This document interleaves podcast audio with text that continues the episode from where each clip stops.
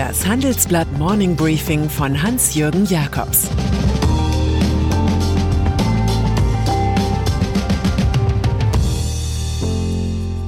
Guten Morgen allerseits. Heute ist Dienstag, der 25. Februar. Und das sind heute unsere Themen. Spitzenkampf um die CDU. Das Menetekel von Langenhorn. Franziska Giffey verordnet mehr Vorstandsfrauen. Wenn man in dieser Zeit zwei Wochen in Urlaub geht, weiß man, das Thema CDU ist nachher so gut wie vorher. Die Volkspartei ohne Volk befindet sich im Zustand fortgeschrittener Selbstsuche, die gelegentlich einer Selbstzerstörung gefährlich nahe kommt. Man hofft hier inständig auf irgendeine Art Eigendoping. Nostalgie aber, also Friedrich Merz, der Held der Jahrtausendwende, ist auch hier kein Erfolgsrezept. Am heutigen Dienstag wird die einstige Spitzenkraft der Unions- und der BlackRock-Fraktion als Zweiter nach Norbert Röttgen, dem Engel ohne Flügel, seine Kandidatur für den CDU-Chefposten verkünden. Damit siegt das Prinzip Kampf gegen das Prinzip Kader, aka Team oder Formation, was gut für die Demokratie und weniger gut für die Aachener Offensive von Armin Laschet ist, welcher am Ende als eine Art breit akklamierter Gruppenleiter ins Kanzleramt kommen wollte. Springt Laschet oder springt er nicht? Ruft er hier oder schweigt er vornehm? Das ist aktuell die eigentlich spannende Frage vor dem CDU-Sonderparteitag am 25. April. Der NRW-Ministerpräsident fürchtet eine Beschädigung des Amts, wenn es nicht klappt, und hofft deshalb auf Unterstützung durch Jens Spahn, den vierten im Bund der Anwärter. Wie zu hören ist, könnte der derzeitige Gesundheitsminister bei einer Allianz später Fraktionschef werden. Wohin man die Kugel auch dreht, wenn die goldene Mitte das Richtmaß der CDU ist, drängt sich Laschet geradezu auf und weniger Spahn, der sich über nur englisch sprechende Kellner in Berlin mokieren kann. Was übrigens bei allen Kandidaten auffällt, viermal Mann, viermal NRW. Das Gebot der Diversität in der Wirtschaft ist in der CDU noch nicht angekommen. Hamburg-Langenhorn. Diesen Stadtteil kannten die Deutschen bisher als Wohnort und politisches Epizentrum von Altkanzler Helmut Schmidt und seiner Frau Loki.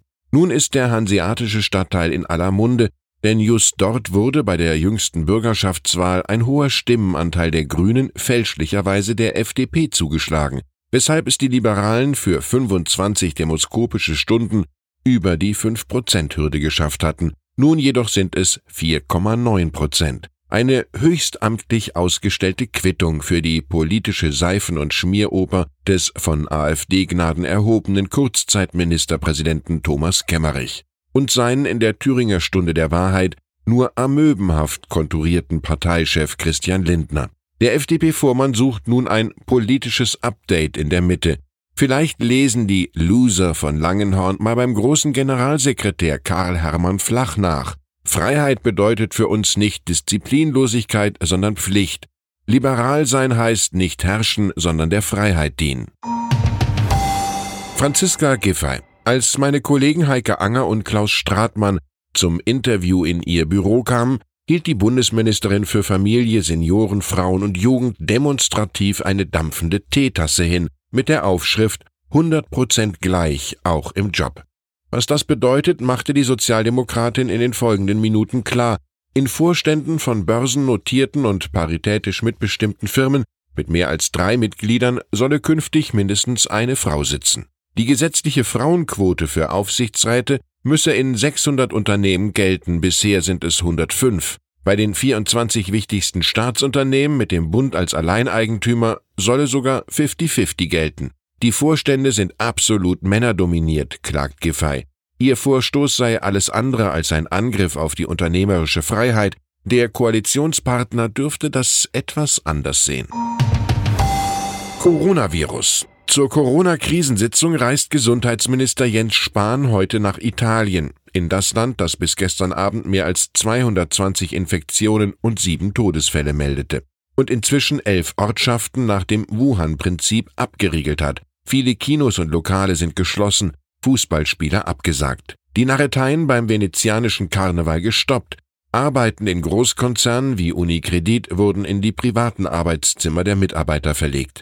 Der Virusschock drückt sich an den Börsen, den Schauplätzen der Erwartungen erschreckend deutlich aus. in steigenden Preisen für Gold und fallenden Preisen für Aktien. Das schildert unsere Titelstory. Die internationale Arbeitsteilung ist so nachhaltig gestört, dass manche schon Corona und Lehman in einem Atemzug nennen. Dass sich das Virus auch in Deutschland ausbreiten könnte, hat Spahn gestern ausgeführt. In der Ökonomie ist es schon angekommen. Egal ob die Pentagon Papers oder Watergate, Journalismus hat immer vom Aufdecken großer Ungereimtheiten gelebt, die beispielsweise die US-Regierung am liebsten als ewige Geheimnisse Schließfachs sicher bis zum jüngsten Gericht verwahrt hätte, wo Washington Post und New York Times damals die heiße Ware redaktionell aufarbeiteten, leitete Julian Assange sie auf seiner Internetplattform Wikileaks einfach direkt an die Nutzer im Global Village weiter. Und doch bleibt ihm der Verdienst, zum Beispiel Kriegsverbrechen der US-Armee im Irak öffentlich benannt zu haben, was die englischen Richter im Auslieferungsverfahren am Ende dazu bringen könnte, Assange nicht wie verlangt in die USA zu expedieren, wo ihn eine lange Haftstrafe erwarten würde. Pressefreiheit ist nun mal kein Spionagedelikt. Nur wenige Tage nach Hanau steht Deutschland erneut unter Schock. Im oberhessischen Volkmaßen ist ein 29-jähriger Deutscher offensichtlich vorsätzlich bei einem Rosenmontagszug in eine Menschenmenge gefahren. 30 Personen sind verletzt, sieben davon schwer. Der Beschuldigte ist in der Vergangenheit durch Delikte wie Beleidigung, Nötigung und Hausfriedensbruch aufgefallen.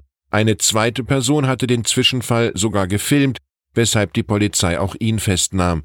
Die Ermittler gehen von Vorsatz, nicht aber von einer politisch motivierten Straftat aus.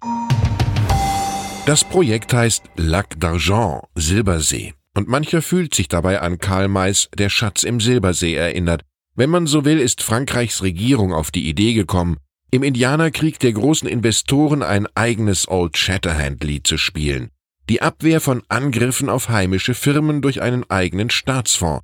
Der startet im April mit 4 Milliarden Euro und hat als Mitstreiter Mubadala gewonnen, einen staatlichen Fonds der Vereinigten Arabischen Emirate, der eine Milliarde beisteuert. In rund 15 der größten französischen Firmen werde die neue Kapitalsammelstelle, die auch LAC 1 heißt, künftig investieren. Das teilte die Staatsbank BPI mit. In Betracht kommen Hightech-Spezialisten wie Safran, in denen sich aktivistische Hedgefonds partout nicht breit machen sollen. Das jedenfalls sieht die neue französische Mode vor. Und dann ist da noch Harvey Weinstein. Filmproduzent, der zu seinen Glanzzeiten The Weinstein Company majestätisch groß in den Vor- und Abspann grandioser Werke wie The Artist drücken ließ. Nun sitzt er im berüchtigten Rikers Island Gefängnis zu New York, abgeführt in Handschellen aus einem Gerichtssaal, in dem der 67-Jährige in zwei von fünf Anklagepunkten für schuldig befunden wurde, wegen schwerer sexueller Nötigung und Vergewaltigung in einem minderschweren Fall.